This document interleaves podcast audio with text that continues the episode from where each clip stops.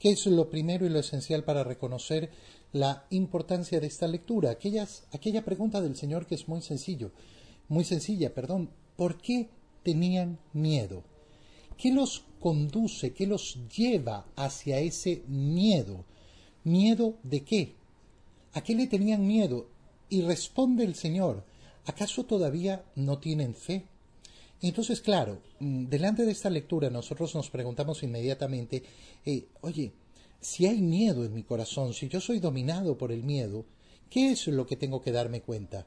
Que tengo problemas con mi fe, que tengo problemas con mi fe, que no estoy viviendo verdaderamente un camino de fe.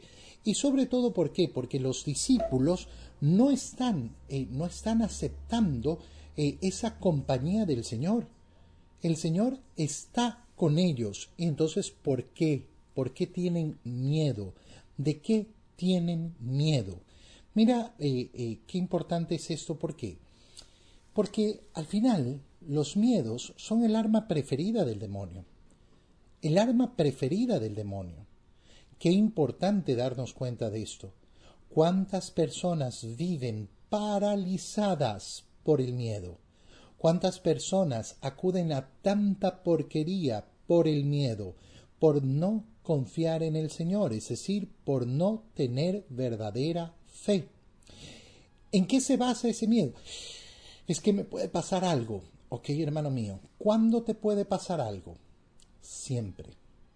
Siempre, siempre te puede pasar algo. Es que me puedo morir. ¿Cuándo te puedes morir? Siempre. La existencia está marcada por esto, porque me puede pasar algo. La existencia está marcada porque me puedo morir. Desde el día que nací y mientras esté con vida, me puedo morir. Mientras esté con vida, me puede pasar algo. Esa es la condición de mi existencia. No estoy diciendo que uno va a vivir de una manera temeraria, imprudente, tonta, torpe, no. Lógicamente que no. Pero hay que reconocer que esta es la situación de nuestra existencia. La situación de mi existencia es que siempre me puede pasar algo, que siempre me puedo morir. Y por tanto, ¿voy a dejarme conducir por el miedo? No, ¿Y qué tengo como arma para vencer el miedo? La fe, la confianza plena en el Señor. Mira cómo empieza eh, el Evangelio. Al atardecer Jesús le dice vamos hacia la otra orilla del lago. Y entonces en la misma barca donde estaban, ¿qué misma barca? Acuérdate, la multitud se había agrupado tanto alrededor del Señor que el Señor hace que le acerquen una barca a la orilla y se sube en ella para sentarse eh, en ella y desde ahí predicar a la gente porque lo apretujaban. Llega un momento en que dice, ok, listo, hemos terminado la predicación aquí, vámonos a la otra orilla. Y eh, eh, comienzan el viaje. De pronto se desata una tremenda tormenta, un fuerte viento, y las olas se estrellaban contra la barca y la iban llenando de agua. Hay que darnos cuenta del dramatismo de la escena porque no se trata de cualquier cosa. Para que estos hombres que van en la barca se asusten, tiene que haber sido algo imponente. ¿Y por qué? Bueno, porque sabemos que la mayoría de ellos son, eh, la mayoría de ellos son pescadores, es decir, que están acostumbrados a enfrentar este tipo de situaciones. La mayoría de ellos vive ahí, al pie del lago, del lago de Galilea, del mar de Galilea. No te imagines un lago, eh, un lago pequeñito.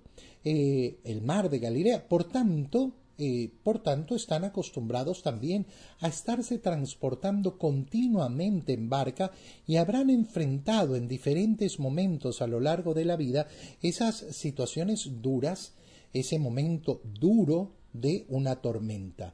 Se ve que esta tormenta tiene algo de especial. Se ve que el movimiento de estas olas tiene algo muy, muy especial, eh, que los lleva a un miedo tremendo, a un pánico tremendo.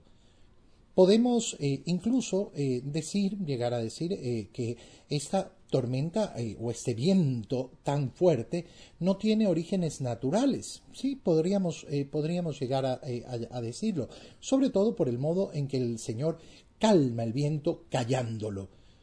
de la misma manera que calla a los demonios. Y va a ser esto importantísimo por lo que va a ocurrir cuando lleguen a la otra orilla. Pero también podemos decir, no, mira, se trató de un viento tremendo de orden completamente natural. Eh, las dos interpretaciones pueden, eh, pueden estar muy correctas eh, en este sentido.